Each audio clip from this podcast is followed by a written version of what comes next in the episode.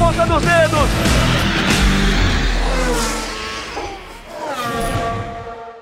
Alô, amigo ligado no Globoesporte.com, na ponta dos dedos, o podcast do Grupo Globo.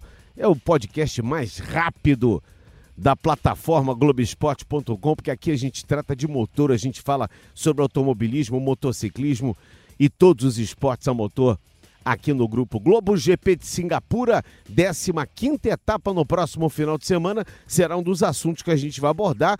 Também abordaremos a Stock Car, que tem novo líder, Ricardo Maurício, 245 pontos, apesar de não ter vencido nenhuma das duas provas. Ele foi pódio nas duas com dois terceiros lugares e saiu da oitava etapa, saiu do Velopark como novo líder da Stock Car. Falar da Moto Velocidade, Grande Prêmio de Misano, o Fausto Maceira vai contar para nós mais uma das aventuras da formiga atômica o Mark Marques, que vai a cada GP escrevendo mais e mais o seu nome na história do Mundial de Moto Velocidade. Também vamos falar do que vai acontecer no próximo final de semana. Tem muito motor por aqui, tem o GP de Singapura, tem a Copa Porsche, que com etapa adiada vai ter corrida na sexta-feira. Enfim, eu tô aqui com o Reginaldo Leme, com o Rafael Lopes e com o Fred Sabino, comentaristas do Grupo Globo. E eu tô vendo aqui, Regi, no ano passado a vitória foi de Lewis Hamilton. Ele venceu com Verstappen em segundo e Vettel em terceiro. Esse foi o pódio do GP de Singapura de 2018. Será que a Mercedes vai voltar a vencer depois desse jejum aí de duas corridas sem vitórias? Um grande abraço e é sempre um prazer estar contigo, Reginaldo Leme. Grande abraço, Serginho, Rafa, Fred. É, você imagina o Hamilton passar, chegar a três corridas sem vencer na vida, ele, ele se mata. Né? É, é um cara que tem 33 das corridas disputadas, 33,6% de, de, de corridas vencidas, é muito difícil isso. Agora, é uma, a gente está vendo nesse momento em alta, é, primeiro o Verstappen, pelas duas corridas excepcionais que fez. Corridas excepcionais, o Verstappen que ocupa a terceira posição com 185 pontos, o Hamilton é líder com, 280, é, com 284 e o Bottas é segundo com 221. Já já a gente vai refazer o contato com o Reginaldo. Fred Sabino, grande abraço, é um prazer estar contigo. O Hamilton, como bem disse o Reginaldo, estava encaminhando aí. É, tem um recorde incrível, né? Com 33,3% de vitórias em relação a todas as corridas que já disputou, né? Sensacional, Sérgio, esse retrospecto do Hamilton, como você fala. E ele tem quatro vitórias em Singapura. E eu vou destacar aquela pole position que ele fez no ano passado, quando ninguém esperava, a Ferrari estava vindo muito forte. O Hamilton foi lá, conseguiu uma pole impressionante, raspando o muro, fazendo tudo aquilo e ganhou a corrida. Quer dizer, ali ele já arrancou para mais um título mundial. O Hamilton realmente é um piloto que está em estado de graça, mesmo não vencendo, ele chega ali em segundo, chega em segundo na outra, está caminhando para o título. Apesar do que, Rafael Lopes, o Reginaldo já está mais uma vez conectado conosco, quero que fale sobre isso também. Parece que o Hamilton, depois da morte do Antônio Ber, ficou assim um pouco chocado. Ele tem lançado frases assim, digamos assim, é, de cunho de autoajuda nas suas redes sociais, ou pensando de repente de uma forma mais, digamos assim, religiosa, eu posso dizer assim, ou até reflexiva em relação ao automobilismo e às mortes que rondam o esporte. Um, um abraço, é um prazer estar contigo, Rafa. Sérgio, prazer é todo meu. Pra, uh, prazer estar aqui de novo no, na ponta dos dedos. É, o Hamilton tem essa, é, essa virtude, né? Essa coisa de olhar para a vida assim mais e, e, tem essas declarações assim. Eu acho que toda a primeira vez que você encara a morte num final de semana de corrida, os pilotos é, que encaram e essa geração acho que é a primeira vez que está encarando isso. A, a gente teve aquele, aquele acidente do Júlio Bianchi, mas ele veio morrer um ano depois da, do acidente, quase um ano depois do acidente, então não foi tão impactante assim para os pilotos do que você ter que lidar, correr no dia seguinte após ter acontecido uma morte no fim de semana. Então cada um reage de uma forma. O Hamilton reagiu dessa forma, mas ele costuma ter esse tipo de declaração na, na, nas mídias sociais, principalmente quando a fase não é boa. No caso, ele não vence duas corridas. Eu não lembro é, um período. A memória, minha memória pode estar tá falhando agora, mas eu não lembro um período recente em que ele ficou três corridas sem ganhar. Acho que desde o ano passado ele já vem numa sequência muito boa. Ele fica uma e ganha três, aí fica mais outra sem ganhar, ganha mais quatro. Então acho que ele vai vir com tudo em Singapura, mas Singapura é uma pista que o carro da Mercedes desse ano tem sofrido bastante né, nesse tipo de pista, pista mais travada. É, tudo bem que você não vai ter a temperatura alta por causa da incidência do sol na pista, a corrida é noturna, mas a Mercedes tende a ter dificuldades e quem pode aparecer muito forte nesse fim de semana é a Red Bull, principalmente com Max Verstappen. Reginaldo Leme. Eu não sei até que ponto vocês ouviram, mas exatamente isso que o Rafa falou agora, é, do, do, Hamilton não passar tanto tempo sem vencer, né? O cara que tem essa estatística toda aí. E só que o momento é de Verstappen e Leclerc, da nova geração. Né? O Verstappen duas vitórias seguidas, é, seguidas não, mas em, em, duas, em quatro corridas venceu duas, e agora o Leclerc em duas vitórias seguidas, que não foram vitórias obtidas em qualquer lugar, né? Foram simplesmente Spa e Monza. Então, eles estão em alta, mas pô, vamos lembrar que do outro lado tem um Hamilton, com toda a dificuldade que possa ter a Mercedes em Singapura, porque não é certo que ela venha a ter dificuldade também, não eles têm engenheiro suficiente para chegar lá com, alguma dificuldade e se acertar logo de cara, né? Tenho sentido uma falta muito grande e a gente tem deixado de falar do Sebastian Vettel. O Vettel está enterrado? O Vettel é, passou a ser uma peça esquecida? Que, por que, que a gente não fala mais do Vettel? É, o Vettel simplesmente está mais de um ano sem ganhar uma corrida sequer e cometendo uma série de erros assim, um mais absurdo do que o outro. No caso da, de Monza, ele cometeu dois erros. Ele cometeu o erro da rodada e logo depois ele pisou em cima, que foi tentando voltar à pista, atingiu o Lance Stroll. É engraçado, né? O Lance Stroll não ter culpa de um incidente é porque realmente a coisa tá feia, né? E chamar o Lance Stroll chamar alguém de idiota, né? Porque é, no rádio ele chama o Vettel de idiota. É, você vê como as coisas estão em erro depois, né? Exatamente. Eu vi uma imagem depois do grid, Regina, não sei se você viu, quando o Vettel desceu do carro, ele foi lá e pediu desculpas ao Lance Stroll, e obviamente as desculpas foram prontamente aceitas, mostrando toda a fidalguia do Vettel, né? Não, ele é um cara assim, até hoje, apesar do momento que ele está passando. Esse ano ele já fez isso, exatamente isso também com o Verstappen lá em Silverstone. É, claro que todo mundo desculpa, principalmente sendo o Vettel. Não é um piloto sujo, né? não é um piloto com esse retrospecto. Mas é impressionante isso que você lembrou. Da impress... É, é, seria talvez o caso de perguntar: escuta, o Vettel está disputando o campeonato ainda? É impressionante como o cara deu uma apagada mesmo, principalmente em função do sucesso do Leclerc, né? Rafael Lopes. Então, o Bernie Eccleston deu uma entrevista por esses dias falando que a punição do Vettel no Canadá foi exagerada. O Hamilton, ele falou que a punição foi dada porque o Hamilton forçou né, por toda a reação no rádio e por todo o movimento que ele fez na pista ali, ele forçou a, a, direção de prova a dar uma punição e disse também que o Vettel, aquele momento do Canadá e essa punição né, que ele recebeu e perdeu a vitória, foi um golpe psicológico definitivo ali na cabeça do Vettel, ao menos para esse ano. Eu acho que o Vettel já vinha numa fase muito ruim, desde aquela, daquele acidente lá sozinho no Grande Prêmio da Alemanha, depois aquele Grande Prêmio da Itália que o Kimi forçou para cima dele no, início da prova, ele acabou rodando, disputando ali a variante Della Rodia com o Lewis Hamilton. Agora, esse incidente do Canadá, ele ganharia a prova e a direção de prova, de minha, a, a, a, minha maneira, né, a minha opinião, de forma errada, deu uma punição para o Vettel ali e tirou a vitória dele. O Rafa, eu, tô, eu, concordo com você, para mim a, a, punição é errada também, embora ao pé da letra, né? E a gente, eu estava transmitindo junto com os treinos ainda, é, junto com o Giafone, então eu tenho esse acesso ao Giafone. É, você vê que ao pé da letra ele tinha que ser punido, ao pé da letra, né? É, mas eu concordo com você. E mas tem uma coisa, um campeão mundial, um tetracampeão mundial, não pode ter um, sofrer um golpe psicológico definitivo pode ficar ligeiramente abalado por uma coisa dessa, mas golpe definitivo não pode, né? A gente não pode aceitar isso. É, na mesma coisa, a gente viu nessa semana o Juan Pablo Montoya sair até em defesa do Sebastian Vettel, dizendo que mais do que uma questão psicológica, seria uma questão técnica, porque a Ferrari tem problemas para é, questão de administração dos pneus traseiros.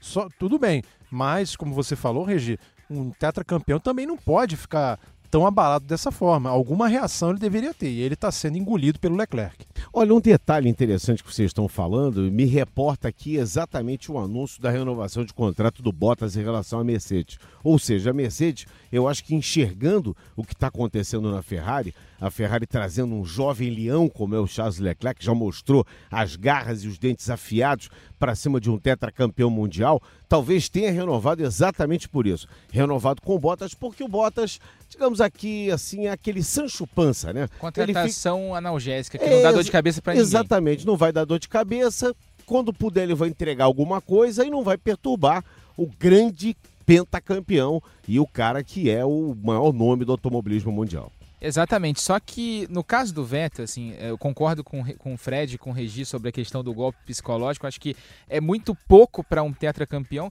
mas aí junto, a gente tem que juntar a esse, essa, essa, esse lado psicológico, o lado técnico, como o Fred falou, a questão do, do desgaste dos pneus traseiros, né, que a Ferrari tem tido problemas. A Ferrari, desde que mudou o carro ali do, em relação à pré-temporada, tem é, deixou o carro, as mudanças aerodinâmicas no carro tornaram o carro muito traseiro. O Vettel detesta esse tipo de carro. E aí, e, em compensação, o Leclerc se adaptou muito rápido a esse tipo de condição. Então, o Leclerc cresceu, o Vettel caiu e aí completou todo o problema do Vettel nessa temporada. Ele tem um carro que não é, é perfeito ali para o estilo de pilotagem dele. Ele sofreu com isso na Red Bull no último ano dele, que o Ricardo ganhou o ano com certa folga em relação ao Vettel e agora vai sofrendo de novo. Tudo bem que se a Ferrari fizer um carro mais neutro para o ano que vem, que é a tendência, que é, todo, que é o que toda equipe deseja, que seja um carro mais neutro, o Vettel tende a melhorar, mas é fato que esse ano tem sido mais uma página complicada na carreira do Vettel, assim como foi aquele ano de 2014, onde ele foi derrotado pelo Ricardo dentro da Red Bull. Até fazendo o exercício, Reginaldo, você pode nos ajudar melhor do que ninguém. É, eu me lembro muito bem quando o Senna foi contratado pela McLaren, né? E o Senna já era um cara vencedor, já tinha vencido corridas na Lotus né? E que o Prost ficou no momento, no primeiro momento, com sorrisos e tal, e depois a relação azedou de vez porque ele começou, obviamente, a se sentir ameaçado, né? Quer dizer, a McLaren queria, naquele momento, com o Ron Dennis, ter um piloto que fosse brigador por títulos, e ele achava e via ali no Senna essa condição, e não abriu mão do Alan Prost. A gente viu um dos campeonatos mais acirrados em 88, 89 e 90, campeonatos acirradíssimos com essa disputa Prost e Senna. 88 e 89 na mesma equipe, depois em 90, quando o Prost foi para a Ferrari. É isso mesmo, Sérgio.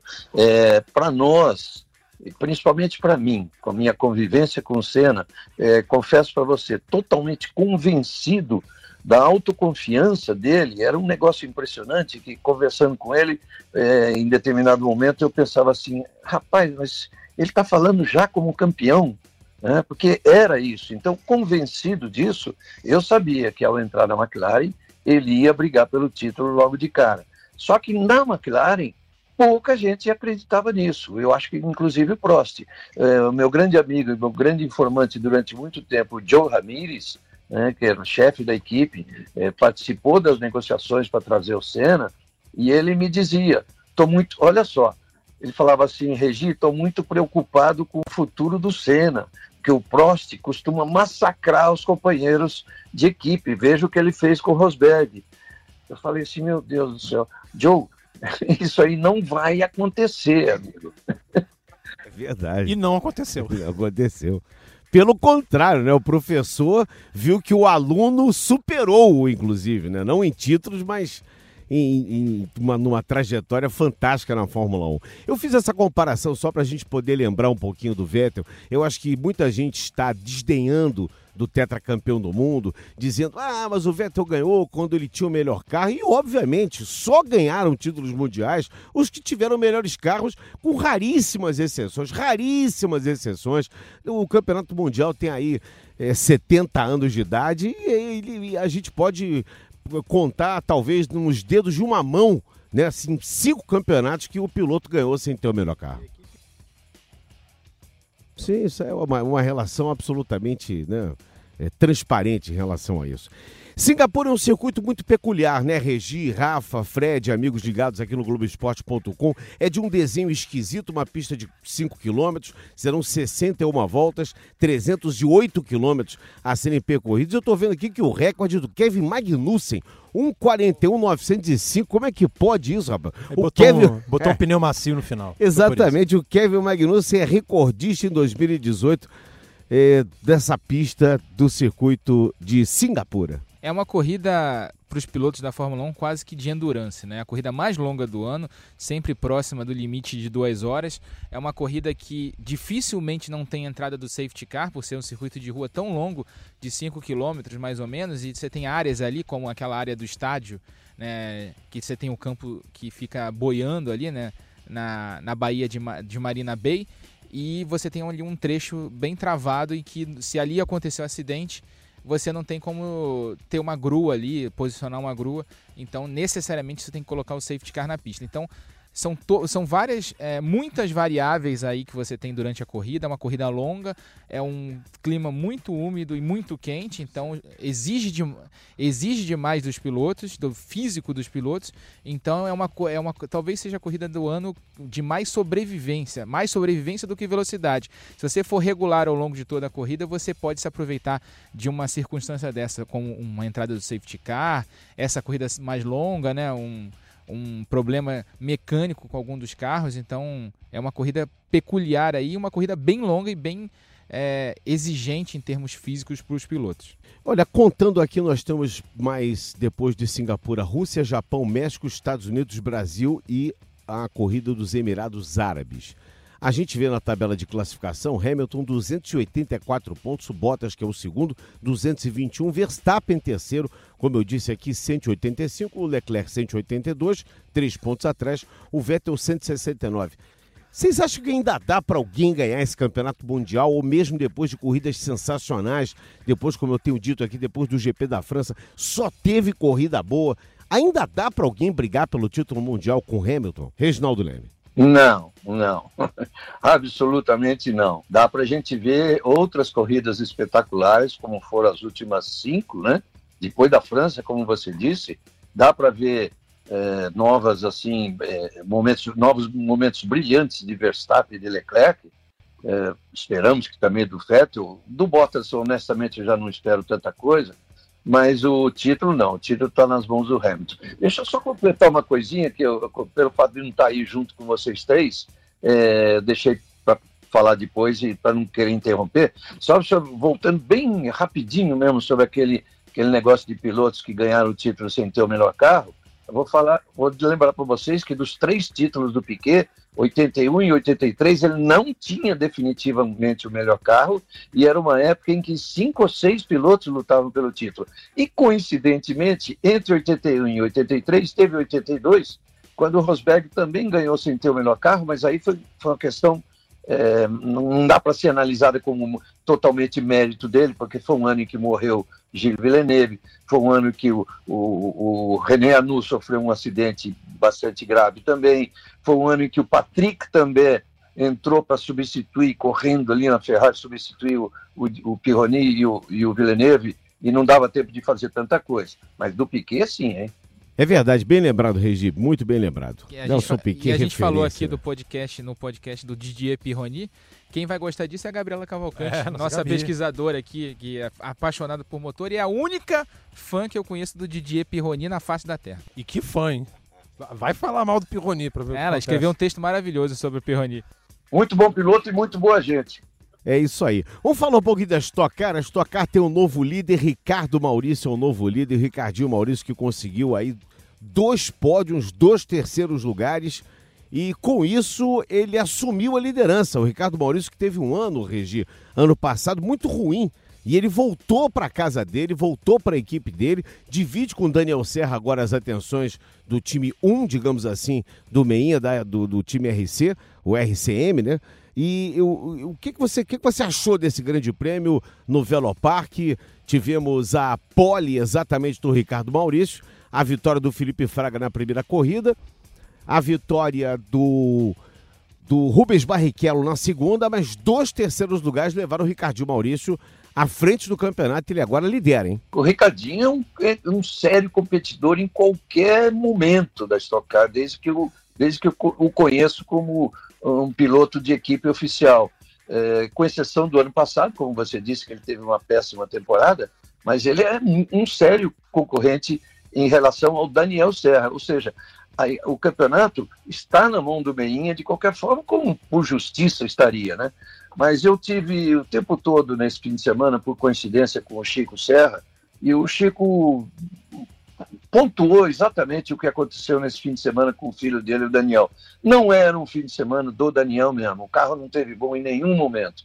E, mas não tira o mérito do, do Ricardinho de jeito nenhum, que já é bicampeão, e olha, vai lutar pelo tri. Aliás, são dois bis lutando pelo tri, né? Exatamente. O Ricardo Maurício é bicampeão, o Daniel Serra também. E o Thiago Camilo, que começou a temporada de forma avassaladora. O que, que aconteceu com ele, Fred? Olha, Sérgio, eu acho que aquela quebra dele em Santa Cruz do Sul até hoje está punindo muito o piloto da, da, da equipe Amateis. Uh, mas a gente vê que o, o, o Thiago, mesmo sem ter repetido a pole position, sem ter feito uma, um fim de semana exuberante, ainda somou com seus pontinhos e está nessa briga. Eu vejo realmente como uma briga dos dois pilotos da equipe RC com o Thiago Camilo. Resta saber se o Thiago Camilo vai voltar àquela forma é, bastante veloz nas próximas provas ou se o Ricardinho e o Daniel Serra vão sobrar. E é curioso, né? Você tem dois companheiros de equipe de um perfil muito parecido, né? Dois pilotos extremamente inteligentes, extremamente técnicos e que enxergam muito bem como funciona o esquema da rodada dupla, né? De somar muitos pontos nas duas corridas. Então, são dois pilotos muito parecidos. E quem entende muito de somar pontos em corridas é Rubens Barrichello, que aparece na quarta posição com 206 pontos. Ele está um pouquinho distante, digamos assim, em pontuação. O Ricardinho tem 245, ele tem 206. Mas a gente tem que lembrar que ainda temos a nona, a décima e a décima primeira etapas. E a décima segunda, a gente vai entrar agora no, no segundo, no terceiro quarto, da, no, desculpe, no terceiro terço do campeonato. E com isso, a rodada dupla ainda tem, é, desculpe, a última corrida em Interlagos vai ser pontuação dobrada. Ou seja, o Rubinho ainda está nessa briga aí. Exatamente, não dá para descartar ninguém aí desses primeiros, desses quatro primeiros colocados, pelo menos. Acho que o quinto já está um pouquinho mais distante, né? Que é o Júlio é, o Júlio Campos. Campos tem 199, também não está tão distante assim, não, hein? Mais, Rafa, mais, mais de quatro. Eu diria que pelo menos seis aí. É, o Felipe Fraga é sexto com 181 e o Gabriel Casagrande aí eu já, já não coloco, o Gabriel está com 151. Mas eu acho que esses seis primeiros, Ricardinho, Daniel, Thiago, Rubens Barrichello, Júlio Campos e Felipe Fraga estão todos ali com condições. É, o Fraga vem do melhor fim de semana dele no ano, né? Exatamente, só que eu acho que para Rubinho, Júlio Campos e Felipe Fraga, eles precisam de uma quebra desses primeiros colocados para entrar no jogo. Foi exatamente o que aconteceu com o Thiago. O Thiago, se não tivesse quebrado na rodada dupla de Santa Cruz do Sul, ele teria feito pontos nas duas corridas. Ele, ele acabou zerando nas duas, quebrou logo no início da primeira prova do fim de semana, do, do domingo. Então ele perdeu aí pontos importantes. Ele poderia estar na liderança do campeonato com os pontos de Santa Cruz do Sul. Eu acho que o pessoal tem defendido é, uma mudança no regulamento para o ano que vem. Eu, eu tendo a concordar com isso, porque nesse tipo de, de regulamento, né, de você ter muita rodada dupla, uma quebra acaba com o fim de semana. Então, tá, introduzir um descarte, pelo menos que seja, para o piloto poder excluir o resultado ruim, já que na estoque é muito difícil você quebrar né, ter uma quebra mecânica ao longo do, da, das corridas, né? E quando você tem isso, pune. É, de, é, exatamente. E pune de maneira desproporcional em relação ao campeonato. Então o Thiago está sofrendo com isso nesse ano, mas eu queria falar sobre o Ricardinho, foi o primeiro tema que a gente falou aqui sobre a na Stock Car. É que eu conversava ano passado com o Ricardinho, ano passado o Ricardinho estava na full time, numa das equipes da full time do, do Maurício Ferreira. E aí, do Mal Mal, e ele estava num ano complicado, não conseguia ganhar corrida, fez um pódio, se eu não me engano, na etapa de Londrina, teve até aquele rádio né, complicado que o Mal Mal fala que, ah, dizem que eu não consigo fazer carro. Tá aí, o Rubinho ganhou a primeira corrida do fim de semana e o Ricardinho foi pódio na segunda prova do fim de semana. O Ricardinho estava meio desanimado, já estava começando a achar que o problema era ele, né? É, ele já está numa fase decadente e aí esse ano ele volta para a equipe do Meinha, é o companheiro de equipe do Daniel Serra e mostra que está na briga ainda, que ainda tem muita lenha para queimar. O Ricardinho é um dos melhores pilotos dessa da geração dele, é, fez nome na Stock Car, ganhou dois títulos e está caminhando para o terceiro, é um, é um dos favoritos aí para ganhar esse, esse campeonato. O Ricardinho ganhou um milhão esse ano de novo. É um piloto que está em ótima forma e eu vejo como o favorito ao título. Daniel é um grande piloto, está numa grande fase, mas o Ricardinho nesse ano está num nível, para mim, é o melhor da, da estoque nesse, nesse momento. Fred Sabino. Olha, e o Ricardinho não só está é, liderando o campeonato na, com consistência, mas ele está ganhando corrida, como foi no caso da corrida do milhão, fazendo pole position, então tem performance aí, não é só um piloto que fica bem posicionado na tabela porque soma muitos pontos regularmente. Não, ele está com performance mesmo. Reginaldo Leme. É, sem dúvida, eu acho que é, é mais, é mais, entre os dois, mas eu não vou descartar de jeito nenhum o Thiago Camilo. O Rafa falou muito bem, ele estaria na liderança do campeonato, bastaria. É tão injusto o regulamento, de, porque você quebrou na primeira, você zerou a primeira e, consequentemente, zerou a segunda também, dependendo do, do nível de quebra, que foi o que ele sofreu, né? É, se, se, não, se ele bastasse, se ele tivesse conseguido uma, um resultado entre os primeiros colocados em qualquer uma das duas corridas, ele seria líder, porque a pontuação que o separa do líder é menos de 24 pontos. Então, isso é muito injusto e eu acho que tem que mudar, mudar o regulamento. Eu não me lembro de outro campeonato que tenha é, tão poucas provas, tão poucas provas, em que não haja descarte. E esse negócio de duas corridas também está sendo muito discutido né, atualmente. Né? Pode haver alguma abundância. É, porque você não tem uma diferença substancial do primeiro para o segundo colocado na pontuação. Então, realmente, quando o cara quebra, ainda mais na primeira corrida, realmente é consenso aqui que deveria se mudar o regulamento. Eu sou favore... favoravelmente, sempre falei contra duas corridas. Eu sou totalmente contra ter uma corrida de 60 minutos.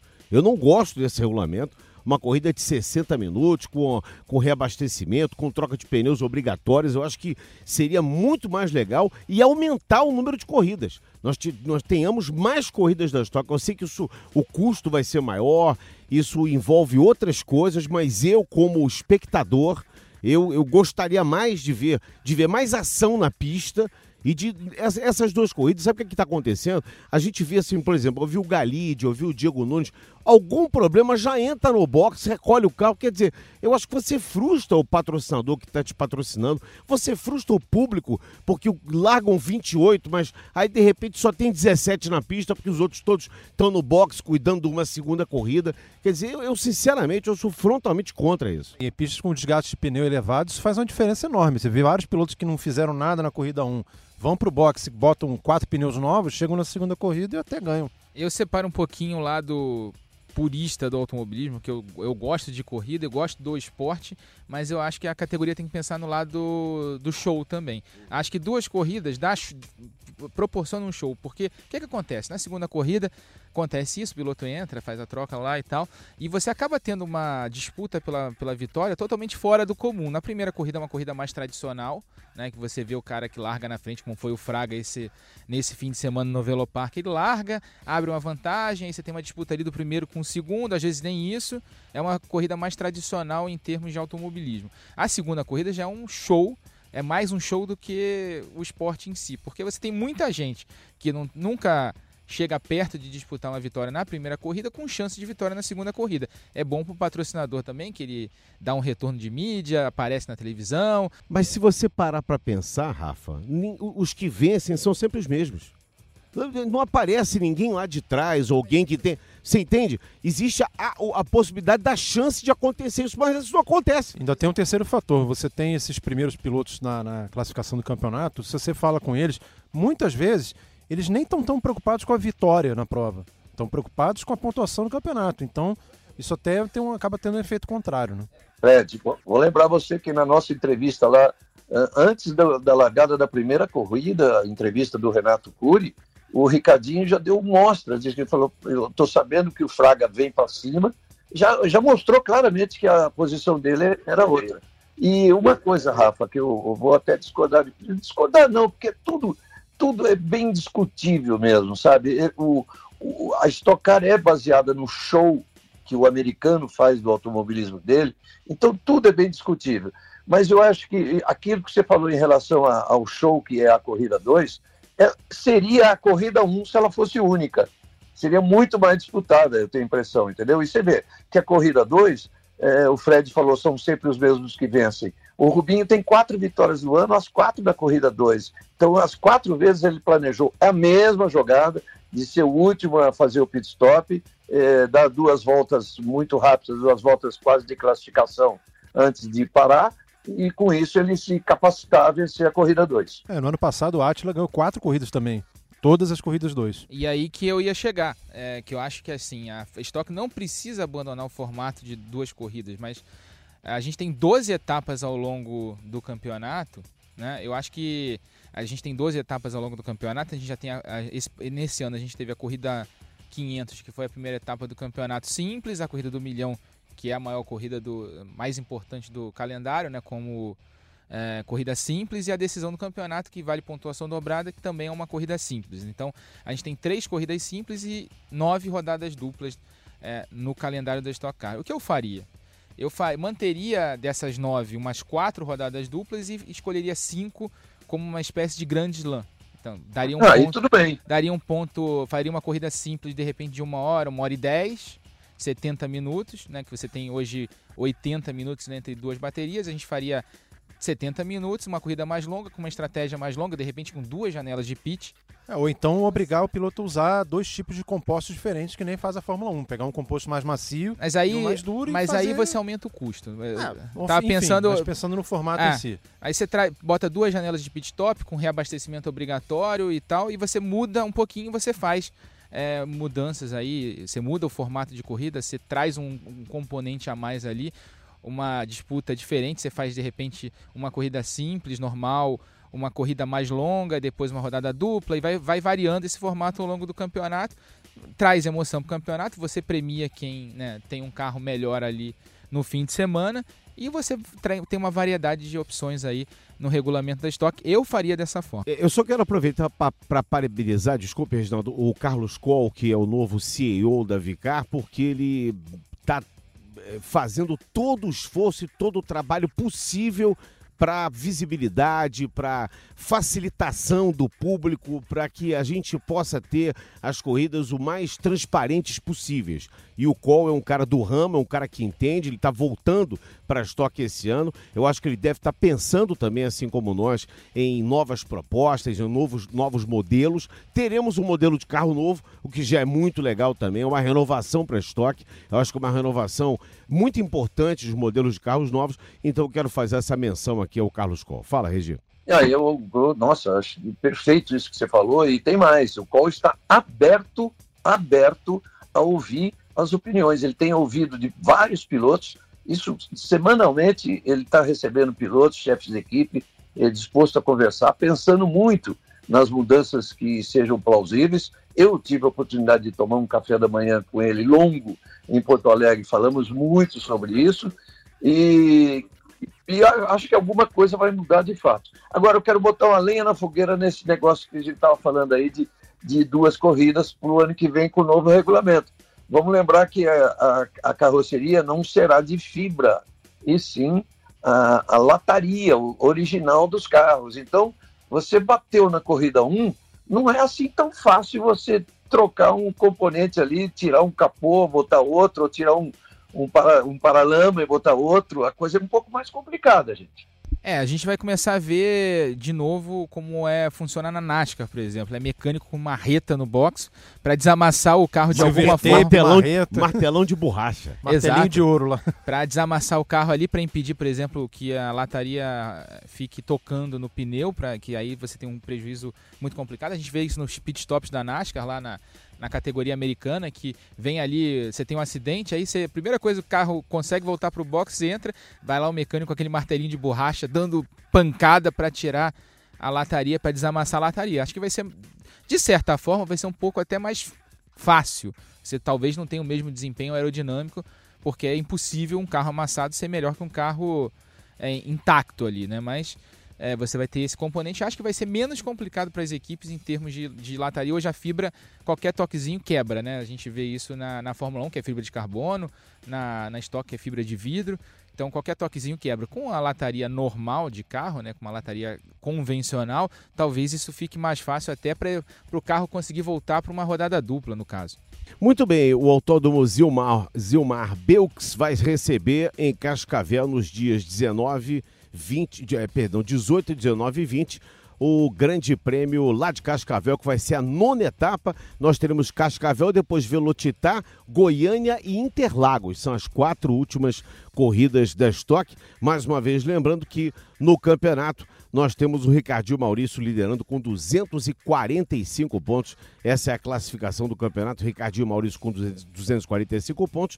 Daniel Serra em segundo, 239. O Thiago Camilo, 221 em terceiro. Rubens Barrichello, quarto com 206. Depois Júlio Campos, Felipe Faga, Gabriel Casagrande, Cacá Bueno, Max Wilson e Bruno Batista. Aliás, um, um salve aqui para o Bruno Batista pela excelente prova que fez. Maravilhoso se eu pudesse dar o título de piloto do fim de semana, vamos, vamos dar, uma, dar uma nota aqui. Piloto do fim de semana, para mim, foi o Bruno Batista. Eu voto no Ricardo Maurício. Eu voto no Ricardo Maurício, mas com uma menção para lá de honrosa do Bruno Batista. Se não fosse aquela escapadinha no final, poderia até ter incomodado o Rubinho ele mesmo. acabou dando ele acabou caindo na armadilha do Rubinho né? exatamente mas ele foi muito bem assim é um piloto novo eu lembro dele correndo na GP3 andando andando bem ali faltou dinheiro voltou pro Brasil e está fazendo uma grande carreira já na Stock Car. vistos. Reginaldo Leme. Eu sigo o voto do Fred, é, mas menção honrosa mesmo para o Bruno foi tipicamente a falta de experiência. Ele sabia que ele tinha um carro melhor e aí com o botão de ultrapassagem ele entrar por fora no Rubinho, na chicane, ele tinha que ter visto que não dava, ele podia ter esperado um pouquinho mais. É coisa de quem está aí começando, está no seu segundo ano da Stock Car, segundo ano de carros de turismo, ele que só andou de Fórmula na Europa. Né? Muito bem, a sua GP de Singapura vai ser na sexta-feira a partir de 5 e meia da manhã. Às 5 e 15 já estaremos no ar e às 5 e meia a primeira sessão de treinos. Muitos telespectadores mandando é, mensagens para nós pelo endereço podcasts, com S, podcasts, arroba globespot.com. Rafa Lopes. Então, vamos. A gente tem três mensagens aqui que eu separei para a gente ler. Por a favor. primeira é do Luiz Felipe Maia, aqui do Rio de Janeiro falando aqui, vitória do Charlinho na, em Monza. O, o apelido tá pegando, hein, Sérgio? Pegou, pegou cada vez mais assumindo protagonismo na Ferrari, mas eu, como torcedor do Hamilton, achei a bandeira preto e branco um tanto branda em comparação com as corridas antes das férias. Em contrapartida, é bom ver, ver essas brigas na pista. Falando do anúncio do Alonso, né? Que o Alonso anunciou que ele pergunta qual foi o anúncio, o Alonso, só para trazer a notícia, a gente falou isso no podcast passado, o Alonso só trouxe dizendo que quer voltar à Fórmula 1 em 2021 quando mudar o regulamento. E foi lá correr de rally na África do Sul e capotou. Exatamente. Capotou, se preparando para o rally Paris-Dakar. Negócio negócio tá feio pro Alonso. E ele, tá tre... feio. e ele treinou com o Nasser Al-Attiyah, né? É. Que é príncipe do Catar, um dos grandes nomes do rally, e mesmo assim capotou. E foi lá pro rally Mequetrefe, lá na África do Sul, né? Pra fazer lá uma... Alonso. A gente tem o César Cossenza Garcia, que sempre manda mensagem pra gente. Obrigado aí, César. Falando que é, falando que uma possível ida, a gente comentou no podcast passado sobre uma possível ida do Alonso para a Haas, só serviria para implantar a discórdia na equipe, apesar de sua in experiência indubitável, não teria clima para ser aproveitada. Você concorda com isso então, ô Reginaldo Leme? Plenamente. A saída plenamente. aí do Alonso para a Haas não seria uma boa não, né? Não, não seria uma boa. Uma equipe como a Haas, que ele ia exigir da equipe o que ela não pode dar.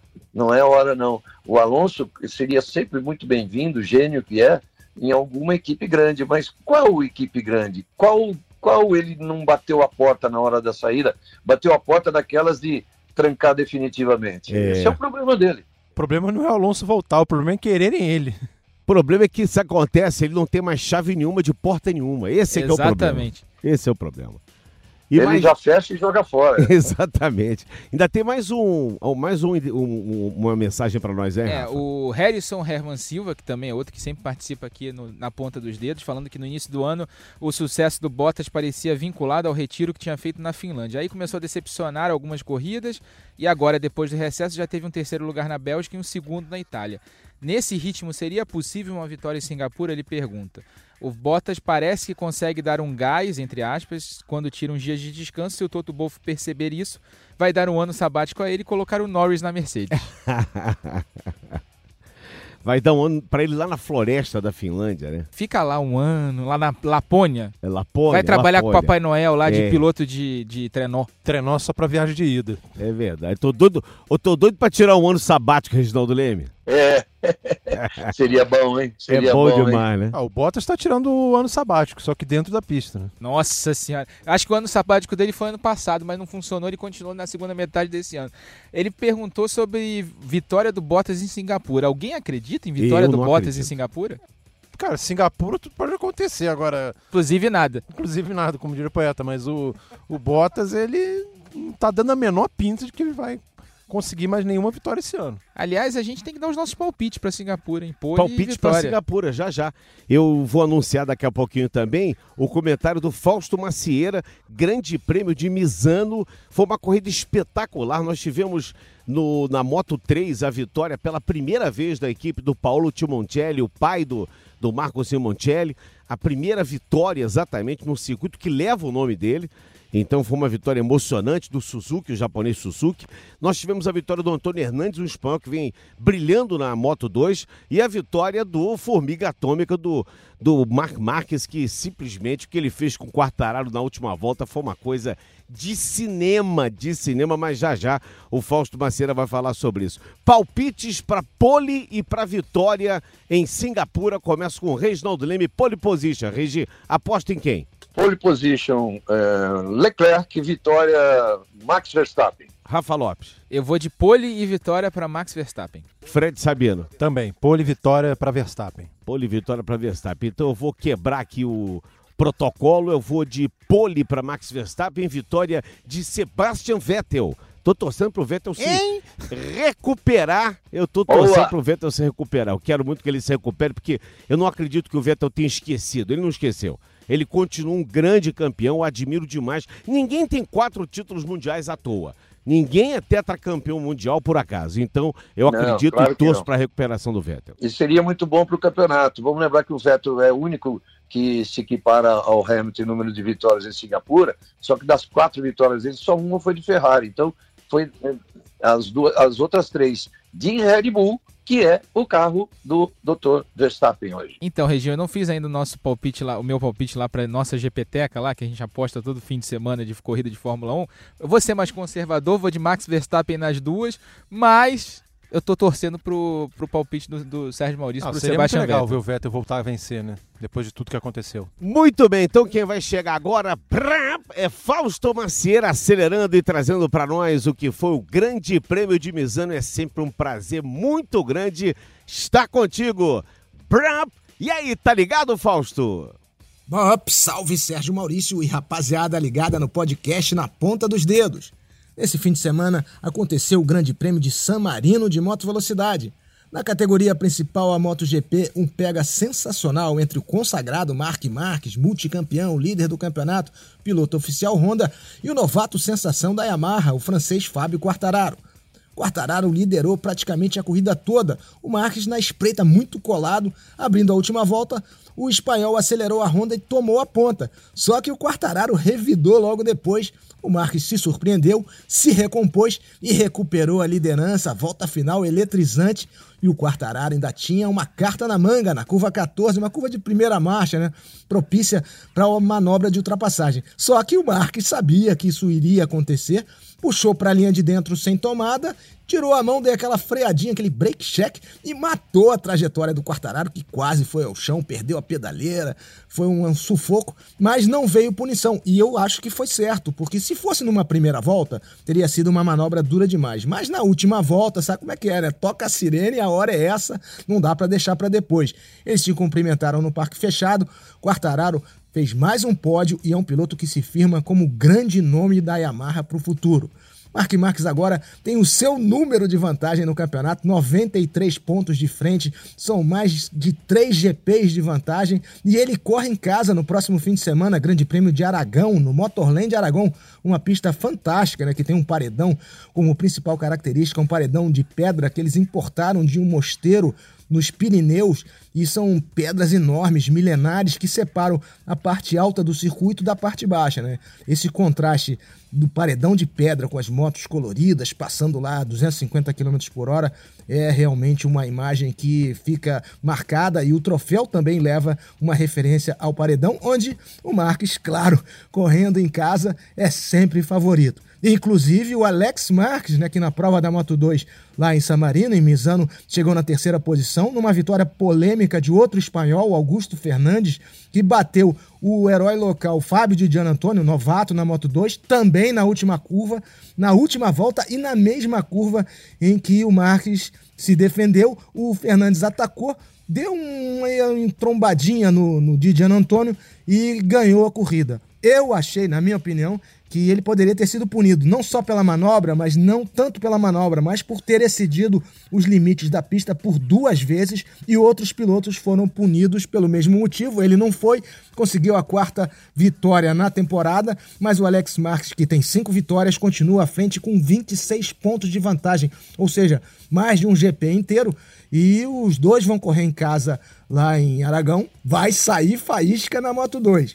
Na Moto 3, a vitória foi emocionante e emocionada do Tatsuki Suzuki, piloto da equipe 658 Esquadra Corse Honda, né? a equipe do Paolo Simoncelli, pai do saudoso Marco Simoncelli, que nos deixou aos 24 anos em 2011. O Sérgio conhecia bem o Simoncelli, chamava ele de urso do cabelo duro, é um piloto alto astral, preparado para ser o sucessor do Valentino Rossi, campeão do mundo na 250. Infelizmente, ele nos deixou aos 24 anos num acidente em que teve um envolvimento direto do Valentino Rossi. Eu achei até que o Rossi ia parar de correr naquela ocasião, porque foi uma tragédia. Mas o Paolo Simoncelli, pai do Marcos, se recuperou né, e manteve a paixão pelo motociclismo e manteve a bandeira do SIC, né, do Simoncelli, viva, montando essa equipe que tem apoio da Honda e agora conseguiu a primeira vitória da equipe, a primeira vitória do Suzuki numa pista que tem o nome de Circuito Mundial Marco Simoncelli, que morava naquela região. Quer dizer, foi um momento assim. É, realmente de lágrimas de felicidade, de redenção para os italianos depois desses tantas tristeza com a perda do Marco Simoncelli. E na, na Moto E, que também aconteceu é, em Misano, rodada dupla, né, uma corrida no sábado, outra no domingo, o nosso Eric Granado compete nessa Copa do Mundo. Ele, infelizmente, foi ao chão no sábado e no domingo fez um sexto lugar, mas a vitória sorriu duplamente para o herói local Matteo Ferrari, da Gresini Moto E, que além de conseguir 50 pontos, assumiu a liderança do campeonato. A Copa do Mundo volta na etapa final em Valência, né, nos dias de 15 a 17 de novembro. Então não teremos etapas né, até lá, mas agora o campeonato passa para essa sua última etapa dentro da Europa, o Grande Prêmio de Aragão. Depois teve, teremos as etapas da Tailândia, Japão, Austrália e Malásia, voltando para a decisão do campeonato em novembro. O Sport TV, é claro, vai transmitir os treinos decisivos de todas as corridas ao vivo, na íntegra, e vai ser um prazer contar com a audiência de vocês, a audiência qualificada da turma que acompanha o podcast na ponta dos dedos. E a sua também, Sérgio Maurício, qualificadíssima. Grande abraço a todos, valeu rapaziada, Burp, acelera Brasil! Muito bem, estamos completando então aqui a nossa transmissão, mas não se antes chamar atenção, porque nós temos sexta-feira corrida de carro aqui no canal Campeão, hein, Rafa? É, a gente tem os treinos da Fórmula 1 de manhã com vocês, aí todo mundo, com toda a equipe do Sport TV. A eu... partir de 5 e meia, bandeira verde, vai ser acionada a luz verde na saída do box. GP de Singapura começa às 5 e 15 a transmissão e às 5 e meia aqui no canal Campeão. Mas sexta-feira tem corrida mesmo, né? Exatamente, a gente tem a etapa da Porsche Cup Brasil, lembrando que nesse fim de semana não é uma rodada dupla, é uma rodada tripla, então você tem duas corridas na sexta-feira, uma da 4.0 e uma da 3.8 é para compensar aquela etapa que foi cancelada é, no Estoril, né, lá em Portugal. E no sábado a gente tem mais duas corridas, a gente exibe a partir de meio-dia e meia a primeira corrida, né, que vai ser realizada no mesmo horário do treino da Fórmula 1. Então a gente exibe em VT inédito ao meio-dia e meia e faz a faixa com todas as corridas da Porsche, logo em seguida as corridas ao vivo a partir de duas e meia da tarde. Lembrando que no sábado nós também temos o treino livre 3, que é às 7 da manhã, e às 10 o treino classificatório, que vai definir as 20 posições do grid de largada. No sábado nós temos o Grande Prêmio de Aragão também. Os treinos oficiais começam às 7h35 da manhã, o GP de Aragão da Espanha. Teremos, como disse a Porsche aqui, o nosso querido Rafa Lopes. E o Mundial de Moto Velocidade domingo começa às 6 da manhã. Você já vai fazendo o aquecimento. Às 6 da manhã, o Mundial de Moto, de moto Velocidade. Às 8, no Globoesporte.com aqui. Começa todo o protocolo, porque a corrida, lembrem-se, ela vai ser às 9 e 10 horário de Brasília. O GP de Singapura. Então, às 8, o protocolo começa no Globoesporte.com. As entrevistas em inglês, a volta dos pilotos na pista, a volta de alinhamento, enfim. Tudo aquilo que você já tem acompanhado conosco. Às 9, Luiz Roberto assume o comando sábado na Globo e às 9h10 a largada com transmissão da Globo, às 16 horas e horário alternativo teremos o repeteco da corrida aqui, aliás, no Sport TV, não aqui no Globoesporte.com, mas no Sport TV. Regi, mais uma vez é um prazer muito grande ter você aqui conosco. Você sabe que você é um convidado permanente. Eu estou fazendo uma campanha para o Galvão Bueno, cujo o seu bordão dá título ao nosso podcast aqui na ponta dos dedos, esse bordão que ficou famoso na voz do nosso mestre Galvão Bueno, você pode dar uma forcinha, ver se dá um empurrãozinho para ver se um dia ele participa aqui do Na Ponta dos Dedos. Aí você e ele juntos aqui seria muito bom, viu, Regi? Tá bom, vou falar com ele, vamos ver, vamos dar uma forcinha aí. E é um prazer também, Serginho, falar com você, Rafa e Fred, é, a admiração que eu tenho para esses dois moleques, moleques meus filhos. Nossas memórias ambulantes aqui. Fred, um prazer estar contigo mais uma vez. É, valeu, Serginho, valeu, Regi.